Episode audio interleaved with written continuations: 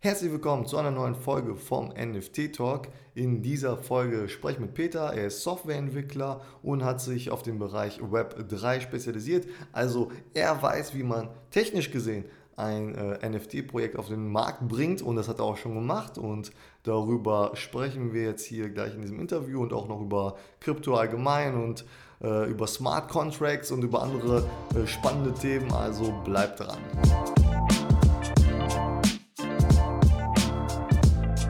Hi Peter, super, dass du Zeit hast hier für meinen kleinen Podcast über NFTs und äh, Zeit hast, mit mir über NFTs zu quatschen. Ähm, stell dich doch mal bitte kurz vor.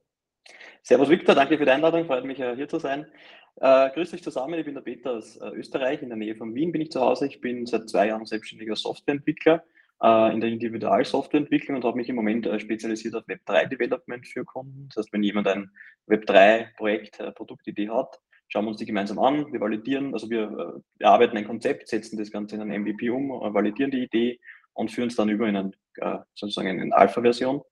Und äh, genau, ich habe davor Software Engineering studiert auf der TU in Wien ähm, und bin halt über dieses technische Thema schon mehr und mehr in äh, Blockchain gestolpert und gestoßen. So 2016, 17 hat es, also 16 hat es bereits begonnen.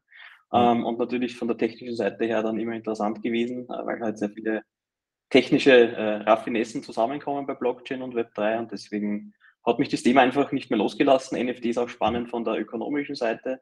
Ähm, mhm. Genau. Und deswegen hast sind wir irgendwie zusammengefunden. Ja, hast du denn 2016 auch zumindest Bitcoins gekauft? 2016 nicht, aber 2017 dann, Anfang 2017. Ja, genau. muss auch noch eine gute Zeit gewesen sein, oder? War auch noch gut, ja, genau. Ich habe dann über die ganze Zeit jetzt äh, immer mal laufend etwas nachgekauft. Also bin echt zufrieden. Aber hätte schon früher sein können. Also ich kann mich erinnern, ich habe mir 2012 mhm. schon mal ein, ein, äh, Video auf YouTube angeschaut zum Thema mhm. Bitcoin, habe es mhm. allerdings nicht verstanden, um was es geht und äh, genau, dann auch natürlich nicht agiert, also deswegen auch keine gekauft. Ja. Da wäre es äh, besser gewesen. Ja, aber jetzt, äh, du, du bist ja, du bist ja sozusagen ein, ein, ein Mann vom Fach, ja. Also kannst du vielleicht mal kurz sagen, äh, Bitcoin versus Ethereum, ähm, wo, wo sind die äh, für den Laien, wo sind die Unterschiede? Weil ich meine, Bitcoin haben jetzt die meisten vielleicht schon mal gehört, man hat es vielleicht in der Zeitung gelesen oder so. Ähm, mhm. aber Ethereum, obwohl es die zweitgrößte ähm, Blockchain ist, ist ja doch der breiten Masse noch relativ unbekannt. Mhm. Ähm, kann ich gerne so meine, meine Meinung dazu sagen? Also ich denke, die ganzen, also generell Bitcoin ist ja dazu oder dafür entwickelt worden, das Zahlungssystem des Internets zu sein.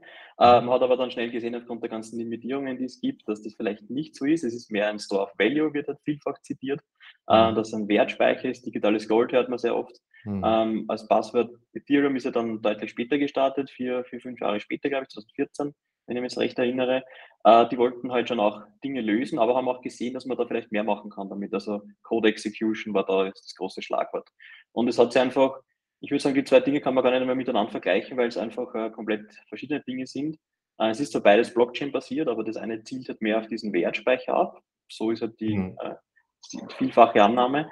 Ähm, das andere ist mehr eine äh, ja, Code Execution Environment. Also man kann darauf Applikationen bauen, Anwendungen bauen, mhm. interagieren. Ähm, ja, genau. NFTs. NFTs äh, darauf abbilden, genau. Also genau, würde ich sagen, es ist etwas anderes, obwohl es irgendwie die gleiche Technologie zugrunde äh, liegend hat. also das heißt, äh, Bitcoins kaufe ich und die, äh, ja, die lasse ich dann einfach in meiner Wallet rumliegen sozusagen. Und, das wäre der äh, Best Case, genau. Ja, und bei, mit Ethereum kann man halt ganz viele Sachen, ganz viele tolle Sachen machen, zum Beispiel halt auch NFTs. Äh, wann hast du das mhm. erstmal von NFTs gehört und ähm, ja, wie hast du dich da mit dem Thema beschäftigt? Ich denke, zum ersten Mal gehört habe ich während des Studiums davon, 2018 würde ich jetzt schätzen, war es. Äh, wir haben damals auch schon ERC 721, das ist ja dieser äh, Contract-Standard, der mhm. da zugrunde liegt. Ja. Ähm, den haben wir da gelernt und da haben wir auch schon damit rumgespielt, auch eigene äh, Contracts dann entwickelt. Ich habe damals auch schon von äh, CryptoPunks gehört, die wurden ja zu dieser Zeit oder mhm. davor äh, gratis vergeben und äh, habe natürlich aber, also wir haben das gesehen oder auch vermittelt bekommen im Studium, aber hat natürlich keiner äh, umspannt, um was es da geht oder was das Ganze ja. für ein Potenzial haben kann. Ja. Ähm, genau, also da so 2018 das erste Mal damit begonnen. Dann natürlich immer wieder, also gewusst, dass es das gibt. Äh, mein NFT ist ja sozusagen ein Token-Standard äh, oder beziehungsweise ERC 721. Man kann ja dann abbilden, was man möchte. Also es könnten ja auch andere Dinge damit verbunden sein. Momentan sind es halt äh, diese Profilbilder sozusagen, also diese PFPs. Ähm, und genau. Ja, jetzt ist, äh, also ja, du hast genau, du hast gesagt, es gibt diese, diese PFPs, diese Profile Picture Pro- Projekte, ne? Ähm, auch wie so die CryptoPunks zum Beispiel. Ähm, aber es ist ja mit NFTs, kann man ja noch theoretisch viel, viel, viel mehr machen. Ne? Und die, die ersten Ansätze haben wir schon gesehen. Zum Beispiel NFTs können ähm, Eintrittstickets sein oder sowas. Ähm, Mhm. was denkst du, was, was kann man noch alles mit NFT machen? Oder was könnte man alles mit NFT machen? Oder was werden wir vielleicht in den nächsten fünf Jahren oder zehn Jahren sehen, was dann ein NFT ist? Mhm. Sehr spannend sind äh, Gedanken aus der ja, Immobilienwirtschaft, also dass man sagt, man teilt eine 50 Quadratmeter Wohnung in 50 NFTs, äh, die Mhm. man dann sozusagen unabhängig voneinander traden kann äh, oder auch tauschen kann und jeder verdient halt ein Fünfzigstel der Einkommen, äh, die halt diese Wohnungen Mhm. ziehen zum Beispiel. Oder halt, wenn ich zwei habe, habe ich zwei, Fünfzig, zwei Fünfzigstel. Aber das wäre zum Beispiel spannende Gedanken, dass sie ja Real-World-Assets abbilden. Also das kann jetzt eine Wohnung sein, es gibt aber auch äh, Carsharing-Konzepte auch in Österreich, eine populäre Firma, die sich mit Carsharing beschäftigt. Also ein Auto wird dann tokenisiert ähm, und ich verdiene halt dann an, an dem verdienten Geld dieses Autos mit, sozusagen. Mhm. Ähm, das sind so irgendwie die, die aktuellen spannenden Anwendungen, also sozusagen die Verbindung zur echten Welt. Mhm. Ähm, in weiterer Folge weiß ich nicht, wo das hinführen kann. Ähm, ich denke auch im Bereich Healthcare könnte es ganz interessant sein, also dass Leute ja, personenbezogene Healthcare-Daten vielleicht auch mit NFTs sharen können, Okay. ähm, damit halt die Allgemeinheit davon profitiert. Also wenn halt irgendwie zur Mhm. Machine Learning-Anwendungen, ja, wenn die halt eine viel größere äh, Datenbasis zum Beispiel zu, zu, zu Trainingszwecken haben, könnte man halt vielleicht irgendwie Mhm. Krankheiten viel besser erkennen. Also und, und halt diese Verwendung dieser Daten könnte halt bei NFTs dann äh, oder bei Blockchain wieder rückvergütet werden. Also ich gebe mein NFT äh, da irgendwo stake den sozusagen mit den Daten, die können verwendet werden, aber weil ich das tue, äh, gebe ich vielleicht, bekomme ich wieder was zurück an Geld oder an ja, andere Intensivierung. Das könnte vielleicht einmal spannende Use Cases werden. Wobei man halt da wieder aufpassen muss, alles, was halt einmal auf der Blockchain ist, ist halt für immer Ja, dort. Und genau. wenn halt dann irgendwie liegt, dass ich das bin, ich Peter Holzer, dass das meine Heartrate-Daten sind oder so, äh, und ich will das vielleicht irgendwann nicht mehr, wird es halt schwierig. Also da muss man sich auch gute Lösungen dann dafür überlegen aus äh, Ja, Sicht. klar, so sensible Daten ist natürlich auch ein Thema auf der Blockchain, aber ähm, so habe ich äh, mich informiert, die Blockchain ist ja eigentlich sehr sicher, ne? weil die Daten nicht zentral gespeichert sind wie bei zum Beispiel Amazon oder Google auf irgendeinem Server, sondern die Daten sind verteilt auf ganz viele User, die an der Blockchain äh, teilnehmen. Ähm, wie siehst du das? Ist die Blockchain wirklich so sicher oder ist das so, oder ist es vielleicht jetzt noch sicher und, äh, und ist die Sicherheit oder ist die Sicherheit gewährleistet für die nächsten Jahre? Mhm.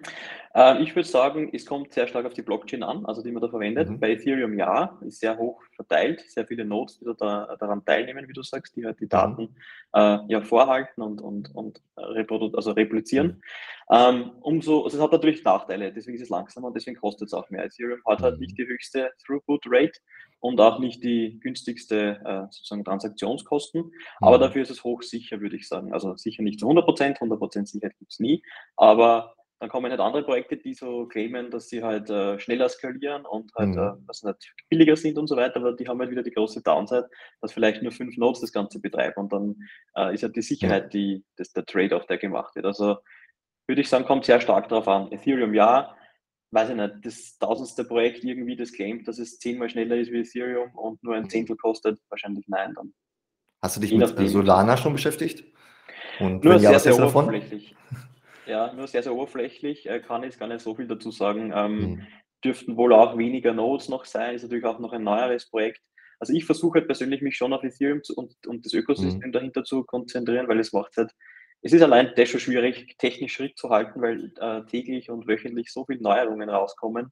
Äh, Mhm. Layer 2 Skalierung, andere Ja. ähm, ja, Privacy-Mechanismen und so weiter. Das ist andere Frameworks für den PC zum Entwickeln, andere Toolchains. Also es ist Mhm. eh schon schwierig, mit einer Blockchain äh, Schritt zu halten und deswegen habe ich die anderen, habe ich so ein bisschen am Schirm, aber ich würde sagen, äh, bei Ethereum macht man auf jeden Fall nichts falsch aktuell. Und man sieht halt auch, die meisten Anwendungen werden aktuell damit gebaut.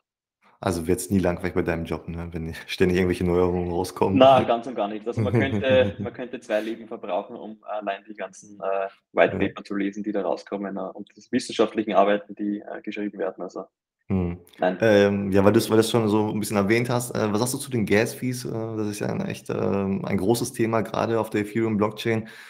Ähm, wären wir da noch mal irgendwie 'ne 'ne andere Lösung, 'ne bessere Lösung oder gibt's da überhaupt mal 'ne Lösung, äh, damit wir nicht mehr so hohe Gas-Fees bezahlen müssen? Ja, mit Ethereum 2.0 wird's ja jetzt da deutlich besser. Also, dann, äh, wechselt ja auch der Proof also, der der Konsensusalgorithmus dahinter von Proof of Work, äh, auf Proof of Stake. Mhm. Ähm, dann wird's schon mal günstiger vom vom Mechanismus her, wie man dort, äh, sozusagen, ja, operiert. Ähm, es Mhm. gibt auch sehr, sehr interessante, Second-Layer-Lösungen, nennt man das dann, also die sozusagen Mhm. auf Ethereum aufbauen, eine Daten dann auch zum Teil neben der Chain, äh, oder ja, Ja. nicht auf der Chain ersichtlich, äh, handhaben und dann Ergebnisse zurückschreiben. Das halte ich für eine sehr elegante Lösung, wo man sehr viel sparen kann. Also, Polygon Matic ist ja Ja. genauso eine Second-Layer-Lösung. Für Bitcoin gibt es genauso Lightning-Netzwerk, äh, war Mhm. übrigens Thema meiner Masterarbeit im Studium, Pri Privacy Analysis. Okay. Und, äh, genau, es gibt dort immer dann sehr interessante technische Lösungen auch für für die Probleme, die dann auch Sinn haben. Ja, hast du hast du dich schon mit Immutable X auseinandergesetzt? Ist ja auch 'ne Layer Immu 2 von Immutable. X? Mhm. Ja, habe ich auch mal ganz kurz angeschaut, aber steht noch auf meiner Agenda ganz oben als Nächstes, äh, mir anzusehen, genau. Ja, sag mal sag mal Bescheid, wenn du dich da, äh, eingelesen Mhm. hast, weil da würde mich mal deine Meinung dazu interessieren, ähm, ob das ob das 'ne gute, äh, Lösung ist. Ähm, Sehr gerne, ja. Äh, ähm, vielleicht noch 'n Wort zu zu, ähm, ähm, äh, alternativen Coins. Ähm, hast du vielleicht, äh, die Apecoins oder so mitbekommen oder oder ist das ist das nicht dein Thema? Habe ich mitbekommen, äh, bin jetzt gar nicht sicher, ob man die jetzt auch kaufen kann oder die Ja, ja, die sind airdropped? Okay, Ja, ja genau, ja. Die wurden geairdroppt, aber du kannst auch welche kaufen, ja. Okay. Äh, habe ich mitbekommen, aber nicht äh, habe ich nicht teilgenommen am Hype. Habe leider keinen Ape, also sonst sonst wäre ich da wahrscheinlich voll dabei. Äh, aber ja, alternative Coins, also generell, ich halte sehr viel Bitcoin, Ethereum und halt dann verteilt schon ein paar andere, aber i i ich setze sehr viel auf die 2 großen und, äh, Ja, genau. ja. Finde ich äh, mache ich auch so. Ähm, obwohl ich mir halt noch heute 'n paar Apecoins geholt habe. Noch noch nicht cool. bezahlbar, wer weiß, wer weiß, ne? Mal gucken. Man weiß nie, ja, wenn man sagt, Genau. da, äh, ein paar Euro, die man entbehren kann, äh, investiert man sicher keinen Fehler. Diversifizieren, sagt man. Genau, ja. Ähm, ja, aber warum du überhaupt so viel Ahnung hast, äh, es ist ja halt dein äh, dein Job. Du bist, äh, Software äh, äh, grad für Web, äh, 3. Erzähl mal ganz genau, was du da genau machst, was du da genau anbietest? Mhm.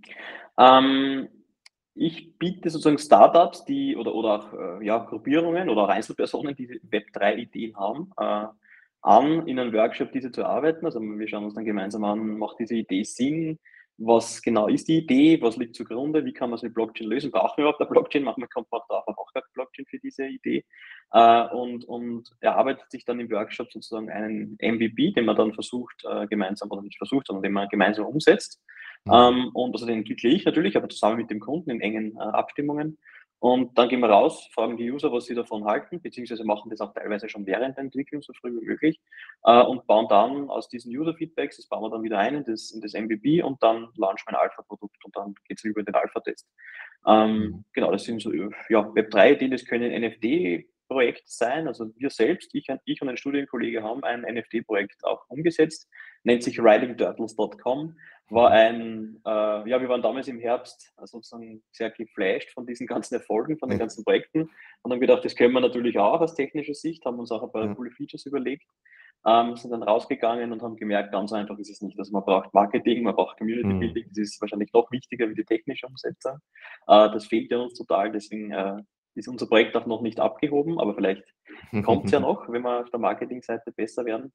Ja. Und das ist zum Beispiel auch ein Thema also, es gibt auch Leute, die kommen zu mir und sagen: „Ja, ich habe da ein“ PFP nennt man diese Projekt äh, ja, Mhm. äh.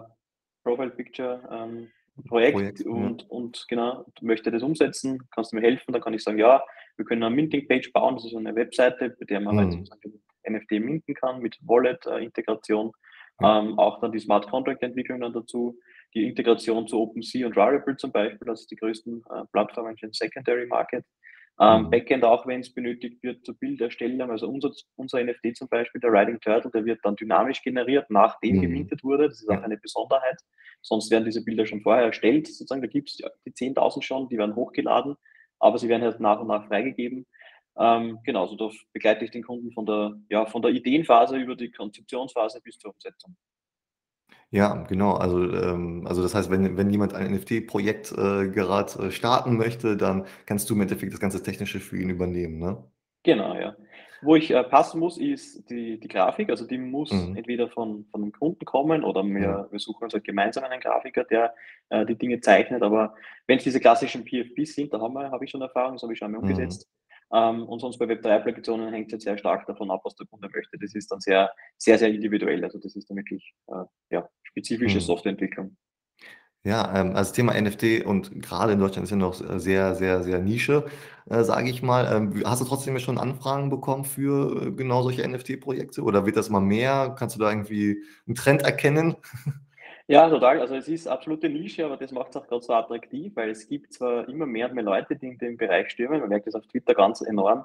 Äh, mhm. immer mehr Web2-Entwickler fragen sozusagen, wie kommt man oder wie wird man zum Web3-Entwickler? Ich bekomme auch sehr viele Fragen dazu. Äh, das heißt, sehr viele Entwickler wollen die Richtung gehen. Das heißt, es wird auf jeden Fall mehr und, und, und gefragter. Ähm, auch viele Firmen erkennen, man kennt ja das auch von großen Beispielen wie Adidas, die ja da auch ganz groß ja. das Metaverse-Thema und so eingestiegen sind, Samsung und so weiter. Also auch die Großen springen da auf. Äh, man merkt auf jeden Fall Bedarf. Und, und wenn man so auf LinkedIn bin ich sehr aktiv in der, in der Kundenakquise auch. Äh, wenn man da rausgeht irgendwie und nach Web3-Founder sucht und da seine Services anbietet, äh, hat man mal irgendwie mindestens bei, bei Kaltakquise 50% Rücklaufquote. Und von diesen 50%, mit denen kann man dann nochmal fast mit der Hälfte ein Gespräch vereinbaren. Also sehr, sehr gute, äh, würde ich sagen, Erfolgsquoten. Zumindest mal bis zum ersten Gespräch kennenlernen und dann wird halt immer geschaut, macht Sinn, äh, wie groß ist die Idee, wie weit ist das weg, wie schaut das Funding aus auf der anderen Seite. Das ist halt immer sehr, äh, auch viele Leute haben viele coole Ideen, aber technische Skills fehlen, da könnte ich helfen, aber finanzielle Möglichkeiten müssten dann halt auch da sein. Das ist auch nicht immer gegeben, aber sehr oft natürlich. Hm. Was, was in der NFT-Welt ja manchmal passiert oder was ich schon manchmal gesehen habe, ist, dass äh, diese Projekte dann halt, ähm, dass die Projekte natürlich am Anfang kein, kein Geld wirklich haben ne? und äh, dass die äh, Leute, die an diesem Projekt arbeiten, durch Royalties bezahlt werden. Nimmst du auch Royalties als Bezahlung oder sagst du, nee, das, äh, das ist mir zu unsicher, ich möchte, ich möchte lieber meinen mein Stundenlohn, mein, Fest, äh, mein Festpreis und fertig? Ähm, gute Frage, es hat mich äh, noch niemand danach gefragt, aber okay. ich würde sagen, ich würde maximal 10% wahrscheinlich in sowas nehmen, weil das Risiko ist halt schon sehr hoch. Also man mhm. muss eigentlich damit rechnen, dass gerade mit so PFP-Projekten, da habe ich ja am eigenen Leibe erfahren, wie schwierig es ist, aus der Masse ja. hervorzustechen. Also da halte ich die Erfolgschancen schon für sehr gering. Das, ist, das wäre heute vor einem Jahr natürlich Gold, äh, Gold richtig gewesen. Heute mhm. ist das nicht mehr, mehr treffend.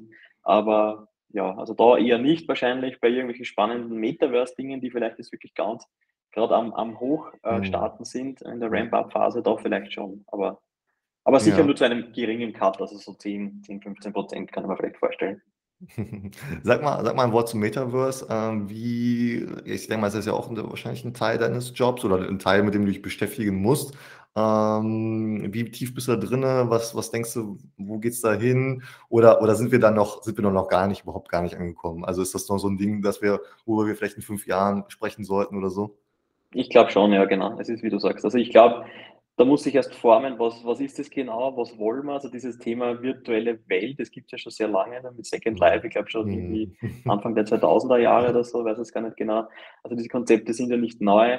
Äh, so diese virtuellen Brillen und so, das gibt es auch schon länger. Ja.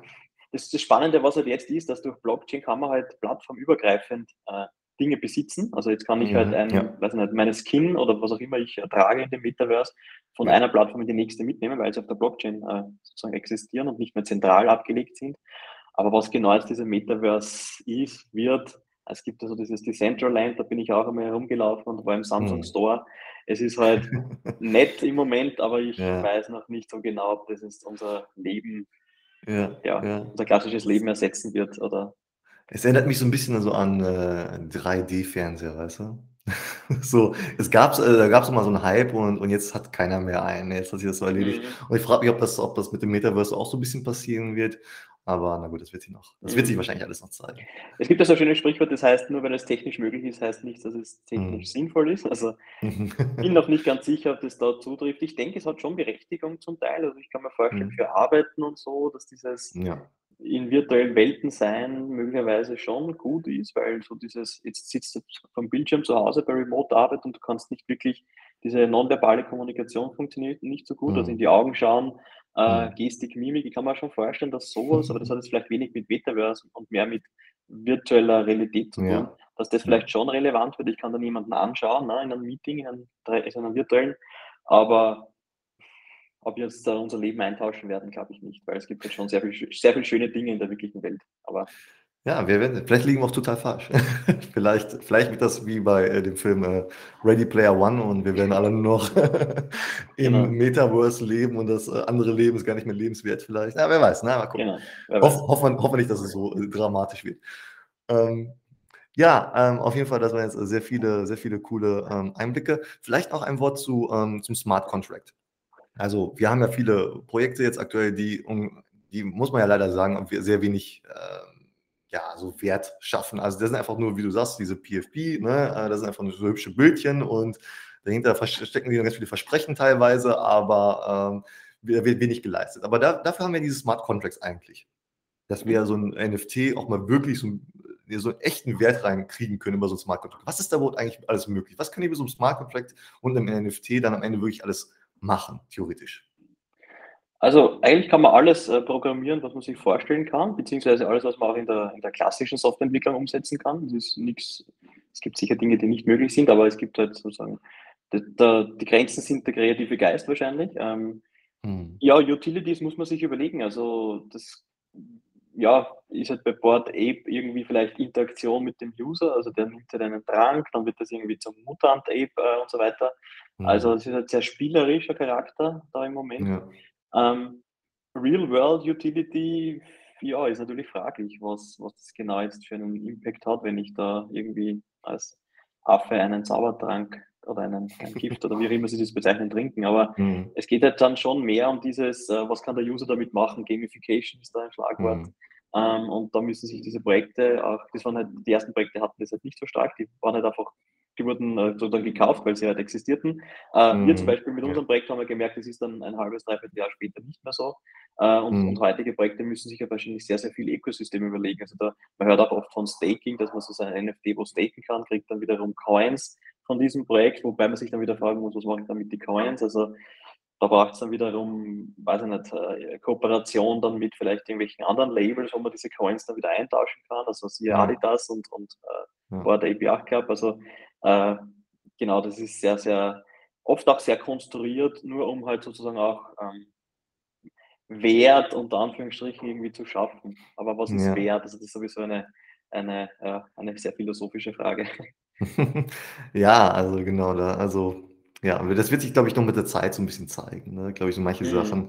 Ähm, hast du vielleicht noch ein Wort zur, zur NFT-Blase, die es ja angibt, äh, die es geben soll, die es vielleicht gibt? Wie siehst du das? Ist da wirklich so eine, so eine Blase? Ist das so ein Hype, der, äh, äh der jetzt bald zu einem ähm, ähm, Bärenmarkt wird? Oder äh, wie siehst du das?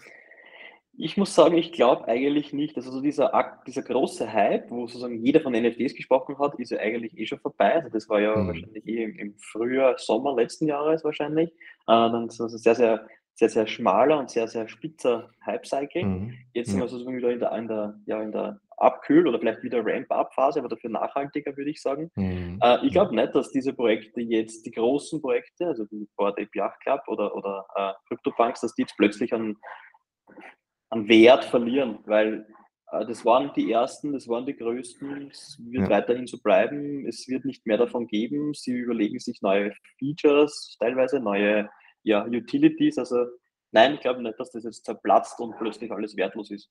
Das ist ja Kunst, mhm. also ich kann genauso gut sagen, warum ist die Mona Lisa so viel wert, ne? das ist ja auch, mhm. könnte genauso eine Blase sein, aber die hält sich halt schon sehr lange ähm, und ich glaube, dass das da eigentlich ähnlich ist. Aber so eine persönliche Meinung. Ja, also genau, also, also gerade diese Projekte werden wahrscheinlich jetzt nicht äh, so einfach untergehen, so wie die Board Apes oder CryptoPunks oder sowas. Die werden wahrscheinlich auch, wenn es vielleicht jetzt noch weiter runtergehen sollte mit, mit dem Interesse aktuell, ähm, die werden wahrscheinlich einen gewissen Wert behalten und irgendwann wird das wahrscheinlich auf einem sich irgendwo so einpendeln auf einem äh, vernünftigen Niveau, sage ich mal. Ja, mhm. vielleicht ein, ein Niveau, das besser ist als das, was wir letztes Jahr gesehen haben, eigentlich. Vermutlich, ja. Und man muss halt auch dazu sagen, also wenn man die Weltbevölkerung anschaut, ich weiß es nicht, mhm. gibt es gibt ja Zahlen, wie viele Leute sich mit ja. Kryptowährungen und Bitcoin beschäftigen. Ja, das sind ja, ja nicht sehr, sehr viele weltweit gesehen. NFTs ist nochmal ein, ein Submarkt dieses ganzen äh, diesen Marktes. Also wenn man das jetzt wieder hochrechnet auf die Weltbevölkerung, wie viel Interesse könnte es da geben, mhm. glaube ich nicht, dass man da jetzt, dass das jetzt plötzlich äh, ja, äh, geteilt durch 10 wird, weil, weil das wird eher mal 10, weil mehr Leute dazukommen. Also Ja, ja, und wie viele Leute überhaupt 'ne Wallet erst haben und solche Sachen, ne? Auf der anderen Seite habe ich gelesen, dass zum Beispiel Instagram irgendwie 'ne Implementierung mit NFTs, äh, am also, machen möchte, dass man irgendwie Mhm. über Instagram wohl irgendwie auch minten kann oder solche Sachen. Und also, wenn die so was machen, ähm, dann dann wird's, glaube ich, erst mal erst mal so richtig abgehen. Genau. Twitter bietet ja das auch so 'n bisschen an. Also, man kann ja Mhm. sein NFT-Wallet oder seine Ja, Wallet wenn verknüpfen und wenn man Twitter Blue hat, was man was man in Deutschland nicht bekommt. Ja, genau, genau. Ja. Äh, ja, also, die Also, also, es so fängt so hm? Entschuldige. Ja, so große Plattformen, wollte ich nur erwähnen, Mhm. äh, Genau. helfen halt dann enorm, äh, zur Ja. zur Mass Adoption, ja. Ja, genau. Ich meine, wer wer ist denn eigentlich OpenSea so, weißt du? Aber aber jeder kennt Instagram, jeder kennt, äh, vielleicht Mhm. TikTok oder Twitter oder solche Sachen. Und wenn Genau. die äh, wenn die erst da einsteigen, dann dann fängt das, glaube ich, erst richtig an, also, Mhm. ja. Ja, hör mal, äh, Peter, danke dir. Vielen Dank für deine für deine Einblicke. Und, ähm, wenn jetzt irgendeiner der Zuhörer, äh, 'n NFT-Projekt starten möchte, dann werde ich dann unten irgendwo in die Infobox werde ich dann gerne deine, äh, Kontaktdaten oder, äh, Website oder LinkedIn äh, oder so was, äh, verlinken. Dann könnt ihr dort Peter erreichen. Und, ja, danke dir. Mhm. Super, danke Victor, hat sehr Spaß gemacht, dir meine Meinung zu mitzuteilen und ich hoffe, jeder konnte 'n bisschen was mitnehmen, und könnt mich gern, über die Kanäle kontaktieren.